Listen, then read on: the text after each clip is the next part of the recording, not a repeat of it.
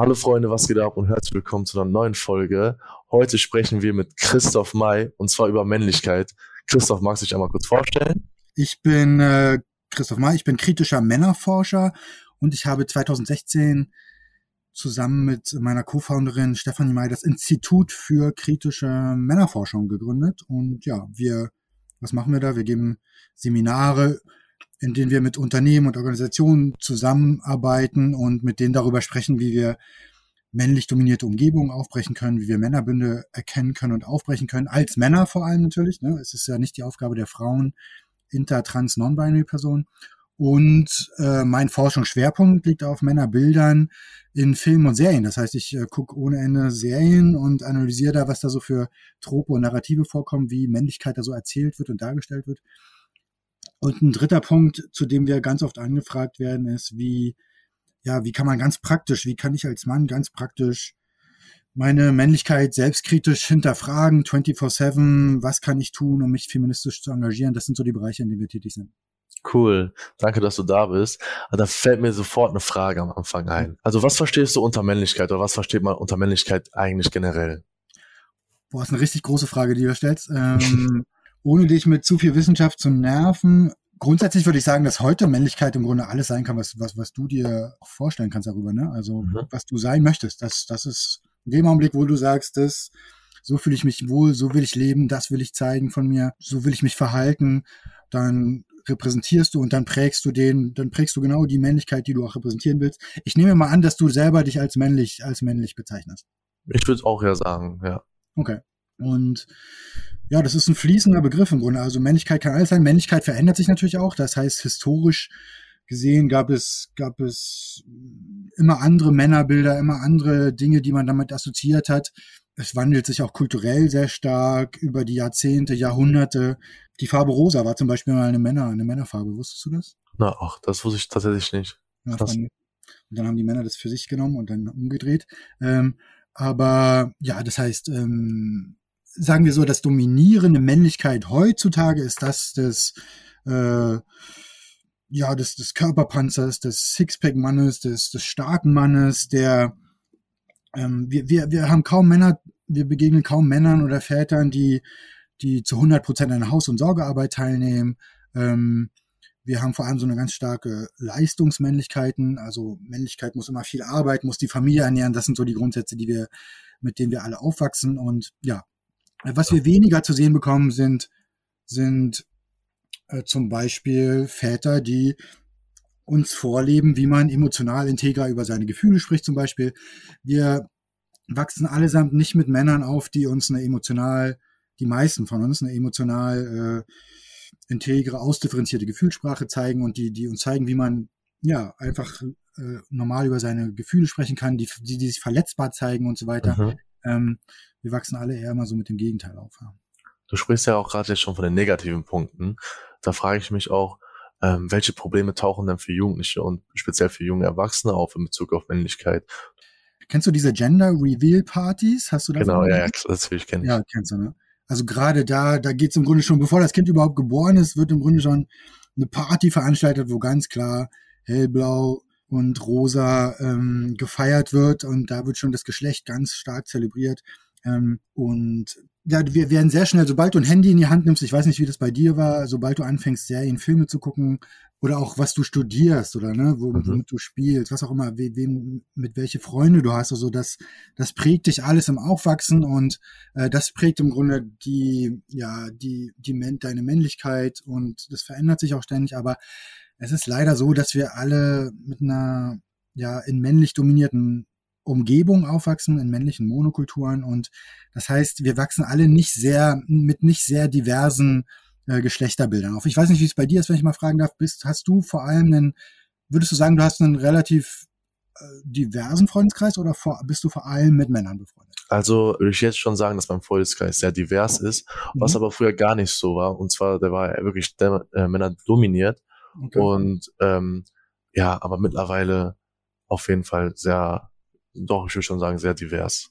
Und wie, wie, wieso hat sich das geändert? Das, äh, warum bist du nicht, warum hast du es aufgebrochen im Grunde oder ein bisschen, ja, hattest du Lust auf neue Perspektiven? Hattest du Lust auf nicht männliche Perspektiven? Hast du gemerkt, dass, dass das Männliche vielleicht auch ein bisschen anstrengend oder langweilig ist oder so? Oder? Also so krass, mit, damit habe ich mich jetzt nicht beschäftigt. Es war eher ähm, der Freundeskreis, mit dem ich mich tagtäglich in der Schule gesehen habe. Mit dem habe ich mich einfach nicht mehr so gut verstanden mhm. und habe dann einfach ähm, ja mich auch irgendwie als Person selbst gefunden. Früher war das immer so, ja okay, ich bin ein Mann, ich bin ein junger Mann, ich muss äh, mit anderen jungen Männern auch gut sein, um mich stark zu fühlen etc. Mhm.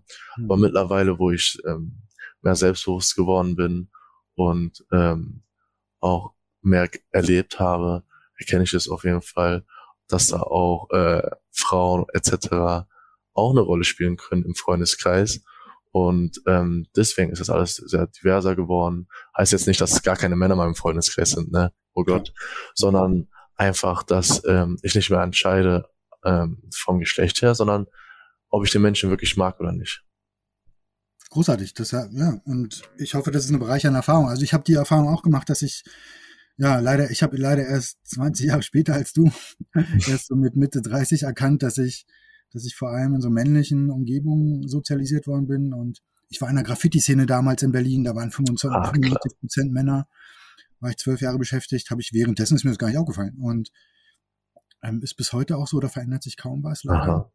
Ähm, habe auch in der Uni gemerkt, dass wir in der Uni dann spät gemerkt, dass wir, dass wir vor allem männliche Lektüre lesen, also auch ähm, kaum mal Frauen gelesen haben, kaum mal, also non-trans-inter-Personen ja eh nicht, aber kaum mal Christa Wolf gelesen, Virginia Woolf auch nur ganz selten, vor allem Männer.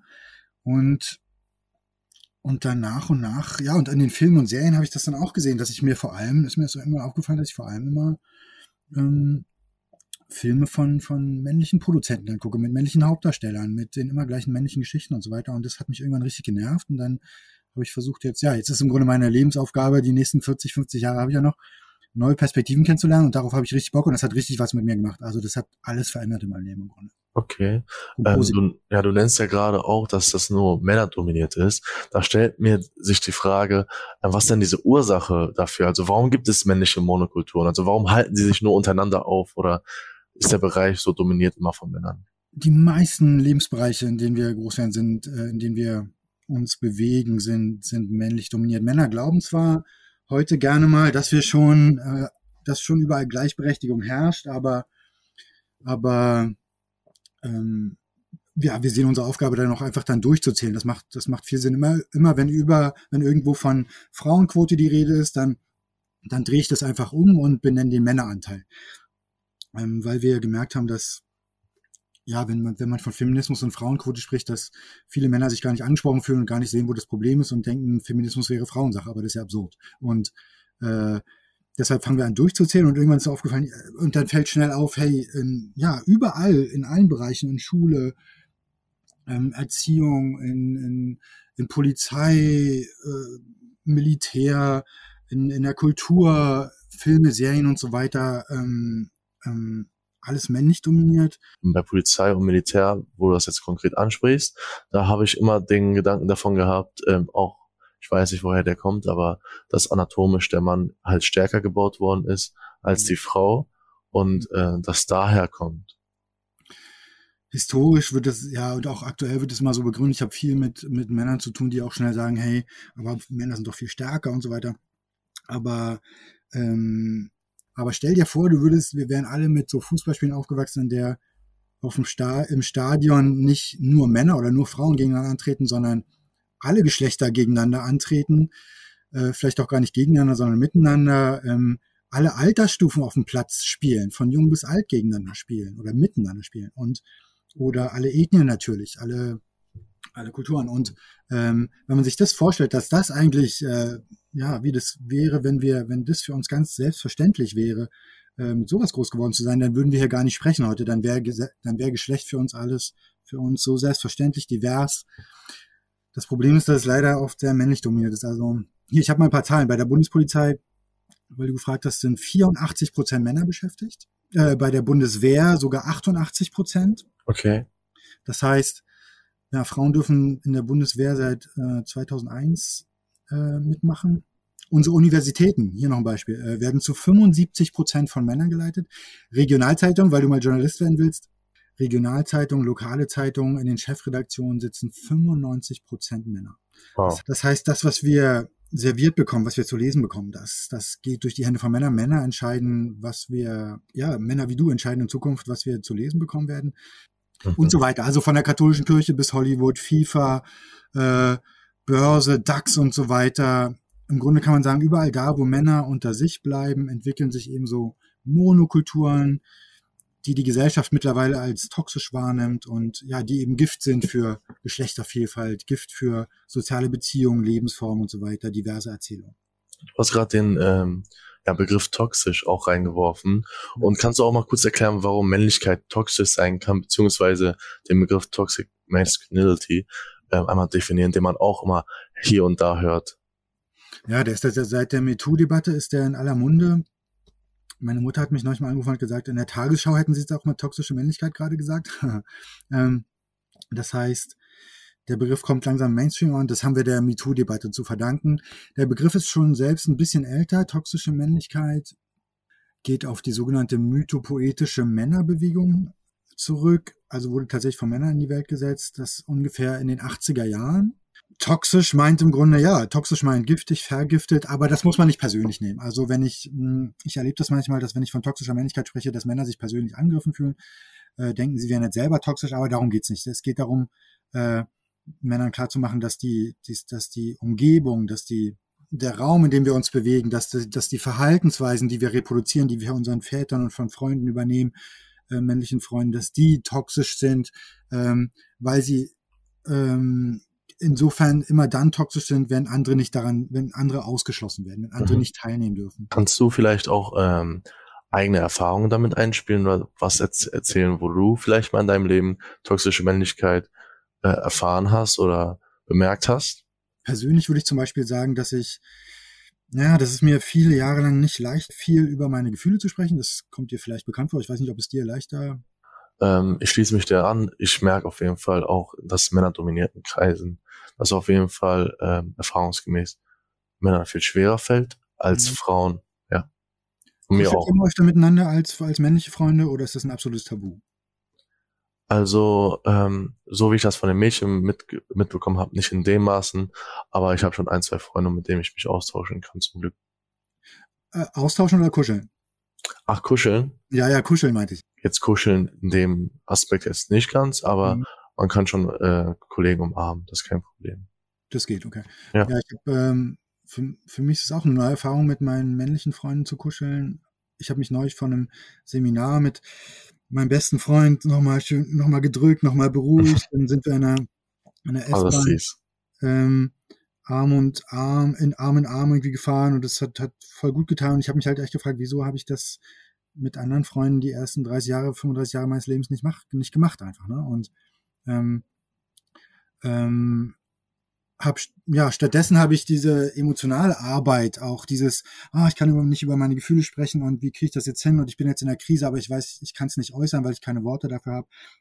Habe ich immer direkt zu meiner Partnerin, jeweiligen Partnerin getragen und habe die damit unbewusst auch in so eine, ja, so eine Ver Veränderungs, in so eine, in so eine, in so eine Rolle gedrückt, in so eine Position, in der sie in der ich im Grunde emotionale Arbeit aufgedrückt habe, die sie eigentlich, für die sie eigentlich nicht verantwortlich ist, die ich eigentlich hätte selber machen können, die ich eigentlich selber mit meinen ja, männlichen Freunden oder mit einer Therapie hätte machen können.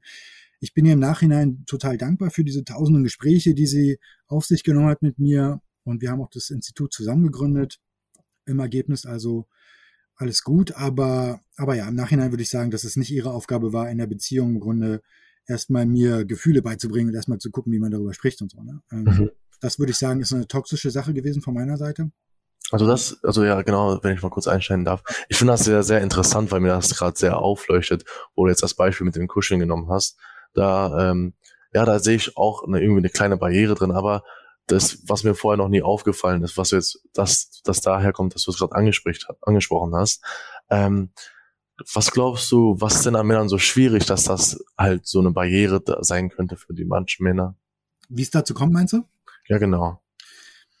Naja, weil wir alle nicht mit Männern groß werden, die uns das vorleben, die uns das zeigen, wie das geht. Stell dir vor, du wärst mit einem Vater groß geworden. Ich weiß nicht, wie es bei deinem Vater ist. Kann der gut über seine Gefühle sprechen? Also mit mir schon, ja. Ja? Okay. Äh, und ihr kuschelt auch zusammen, alles, alles super immer. Ja, ist gar kein Problem. Cool, ja. Ähm, und ähm, in, ja, in Filmen und Serien äh, sind diese, sind diese Männer oder Väter aber sehr selten. Das weißt du sicherlich auch, oder? Ja, auf jeden Fall. Ich weiß, dass das jetzt nicht ein, äh, bei, bei jedem Vater so ist, auf jeden Fall. Genau, das ist absolut nicht die Mehrheit und die und ja alles alles, was wir an Männerbildern zu sehen bekommen, repräsentiert was ganz anderes. Also wir bekommen, wir wachsen alle nicht mit Männerbildern auf, die uns vorleben, wie man wie man äh, über seine Gefühle spricht. Das heißt, die Gesellschaft sorgt immer noch dafür, dass Männer sich Sprüche an ganz früh ganz früh Jungs im Grunde, ja, sich Gefühle im Grunde auch abtrainieren. Ne? Und dann, je älter sie werden, erstmal gefordert sind, da wieder ranzukommen irgendwie oder Probleme kriegen. Man kann das zum Beispiel, gibt es auch ähm, Untersuchungen, wo man zeigen kann, fällt mir gerade ein, dass wenn Väter und Mütter sich an ihre Kinder richten, also ihre Kinder ansprechen, dass wenn sie ihre Töchter ansprechen, ne, kann man zeigen, dass die Sprache ganz unbewusst emotionaler wird, weicher, wärmer, auch die Körpersprache eine ganz andere wird, ähm, zugewandter. Und bei Jungs äh, wird es eher sachlicher, fachlicher, so ein bisschen nicht abweisend, aber weniger emotional, weniger körperlich und so weiter. Also schon ganz unbewusst äh, kriegen wir das über unsere Eltern mit. Das ist den Eltern, ist den Eltern nicht bewusst, dass sie sowas reproduzieren. Und ja, und spätestens wenn du nicht, ich weiß nicht, wie war das bei dir, als du in die Schule gekommen bist? Also, das, du, hattest du das Gefühl, du musst deine Männlichkeit erstmal gut beweisen in deinen jungen Jahren noch? Oder wie war das? Also natürlich, ich glaube schon, ähm, dass das vor allem in der Schule eine sehr, sehr große Rolle spielt, ähm, weil es sich natürlich darum geht, sich erstmal ja irgendwie als Mensch zu etablieren, will ich irgendwie behaupten. Und bei mir war das sehr, sehr stark ausgeprägt, weil auf jeden Fall ähm, einen sehr männerdominierten Freundeskreis hatte und jeder hat gleich gedacht, man muss sehr stark sein, man muss ja, ja. Äh, keine Schwäche zeigen, ja. über seine Gef Gefühle reden ist tabu, etc. Was ähm, hat das mit dir gemacht, wenn ich fragen darf? Wie, wie hast du das erlebt? Konntest also, du da mithalten oder hat es sich eher verstört und also ich war eher einer der äh, der das am meisten reproduziert hat, sozusagen, vielleicht um mich selber auch stark zu fühlen. Mhm. Aber ich muss sagen, dass das schon so stark ausgeprägt war, dass ich das als normal empfand bis ja. noch äh, ja. vor dass paar Jahren. gar nicht hinterfragt hast, ne? Das genau, gar nicht hinterfragt habe, dass das überhaupt ja. vielleicht auch negative Auswirkungen haben kann oder vielleicht gar nicht mein Selbstbild darstellt, wie ich es eigentlich hätte.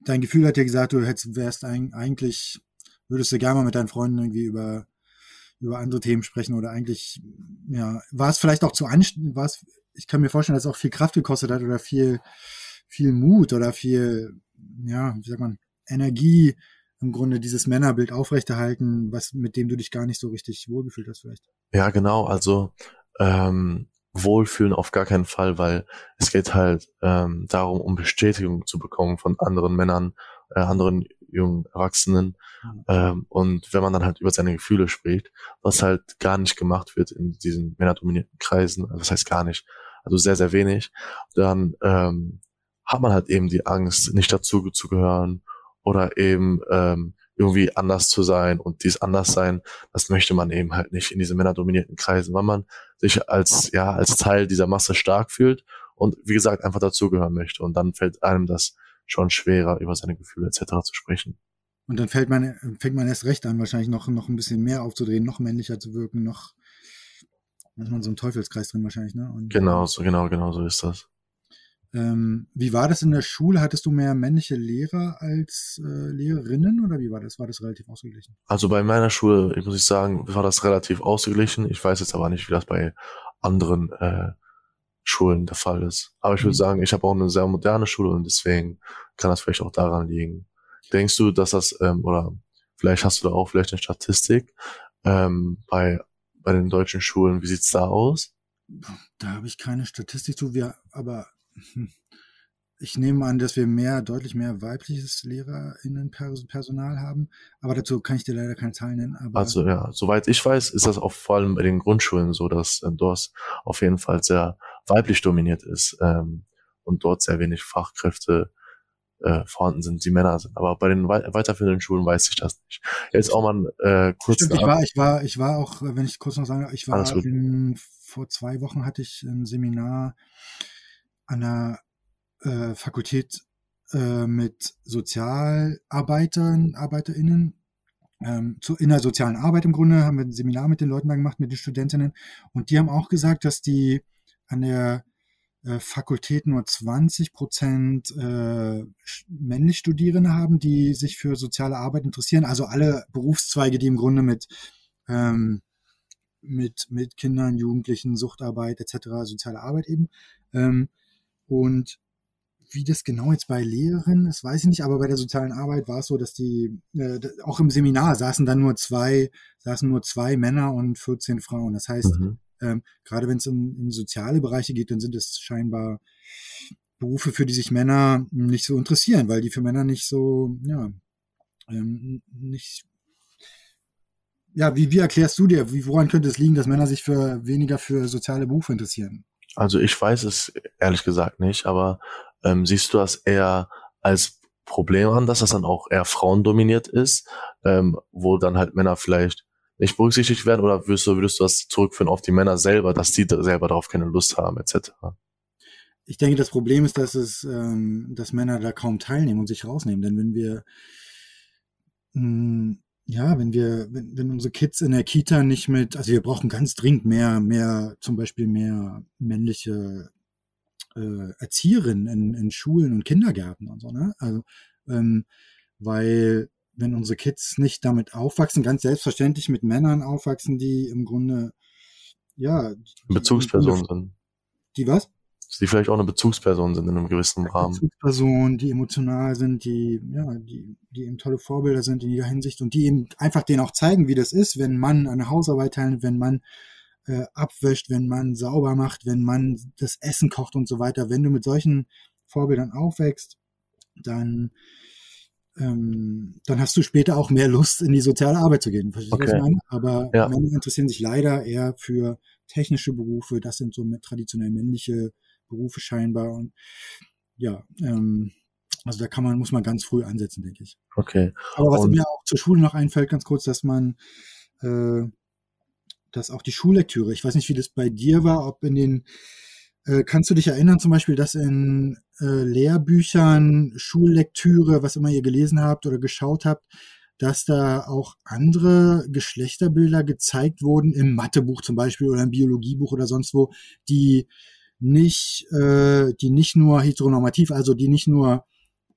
äh, weiblich-männlich, sondern vor allem auch ja die andere Geschlechter gezeigt haben oder andere Ethnien gezeigt haben. Kannst du dich daran erinnern? Also andere Ethnien auf jeden Fall, dass dann auch ähm, ja Subkulturen inkludiert worden sind. Mhm. Aber zum Beispiel, wo du jetzt gerade ansprichst mit äh, Geschlechtern, äh, anderen Geschlechtern als Mann und Frau, da würde ich auf jeden Fall verneinen. Aber ich glaube, das liegt auch daran, dass die meisten Schullekt Schulbücher ähm, veraltet sind, was halt trotzdem natürlich ähm, jetzt irgendwie keine Ausrede sein soll. Aber nee, ähm, ich kann, ich kann auf jeden Fall auch entnehmen, dass da auch ein Trend irgendwie da ist, dass, ähm, dass er in der Gesellschaft mehr akzeptiert wird. Wie siehst du das eigentlich? Siehst du zum Beispiel, wo wir gerade jetzt davon sprechen, ähm, mhm. dass ich auch diese Strukturen aufgebrochen habe und du auch? Ähm, erstens, was glaubst du, wie kann man diese männlich dominierten Strukturen äh, aufbrechen? Und zweitens siehst du da auch schon vielleicht ähm, ja einen Fortschritt in der Gesellschaft, dass das überhaupt, dass da gerade eine Veränderung passiert. Es passiert eine ganz leichte Veränderung, vor allem in der jüngeren Generation, wie bei dir.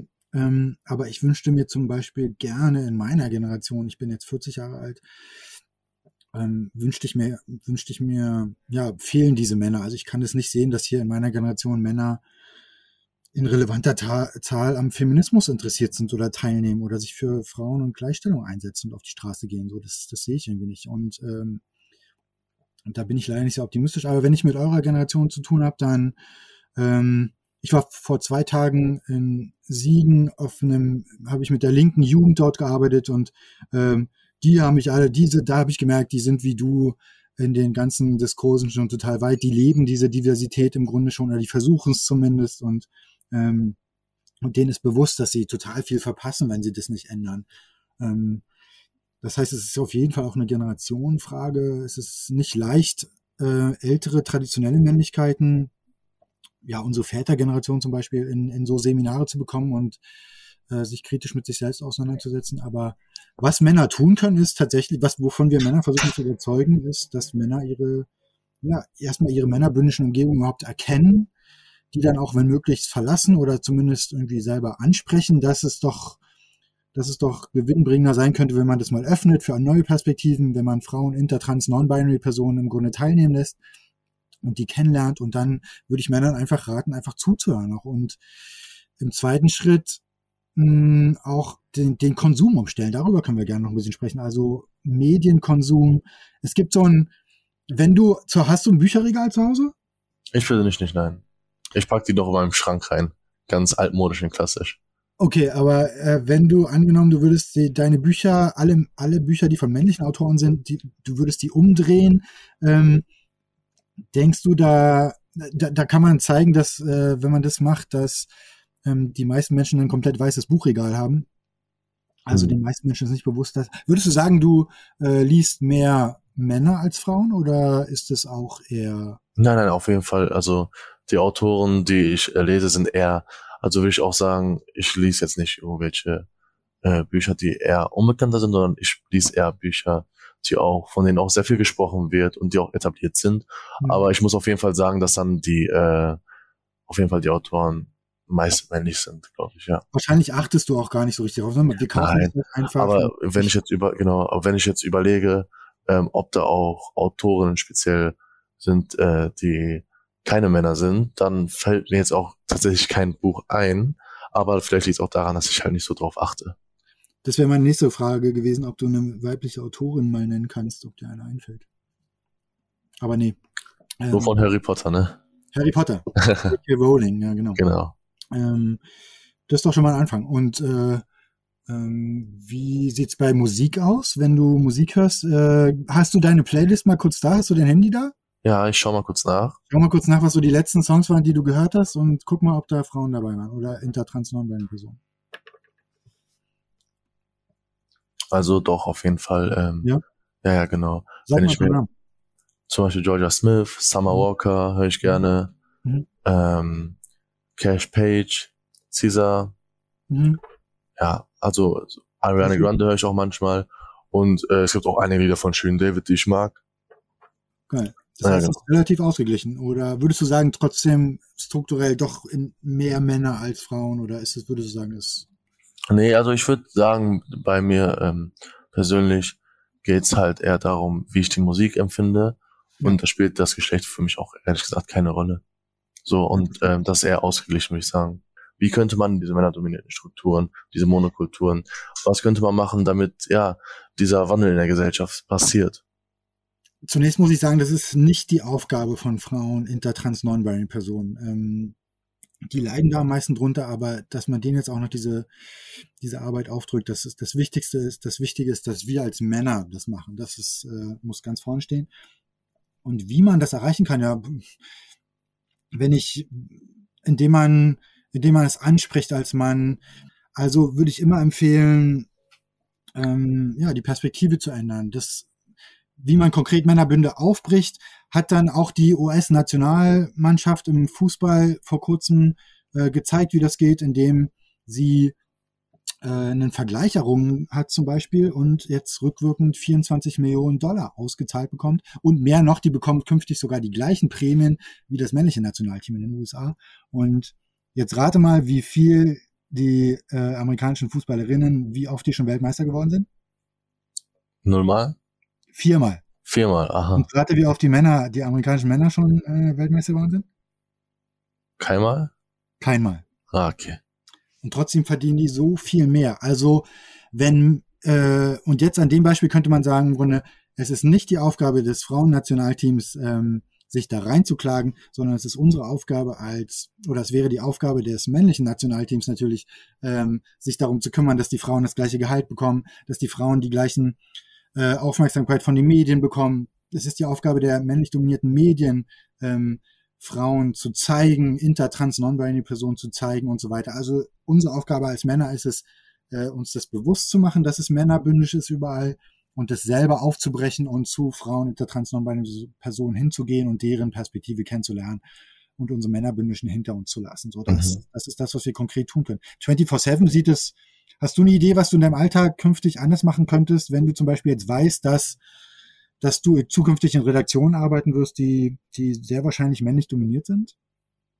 Was könnte man, was würdest du tun, um das? Also natürlich, ähm, um halt einen leichten Einstieg zu haben, sich für die gleichen Dinge versuchen zu interessieren, wie das auch die anderen Männer tun, mhm. damit man natürlich auch Gesprächsthemen hat und natürlich up to date bleibt. Mhm.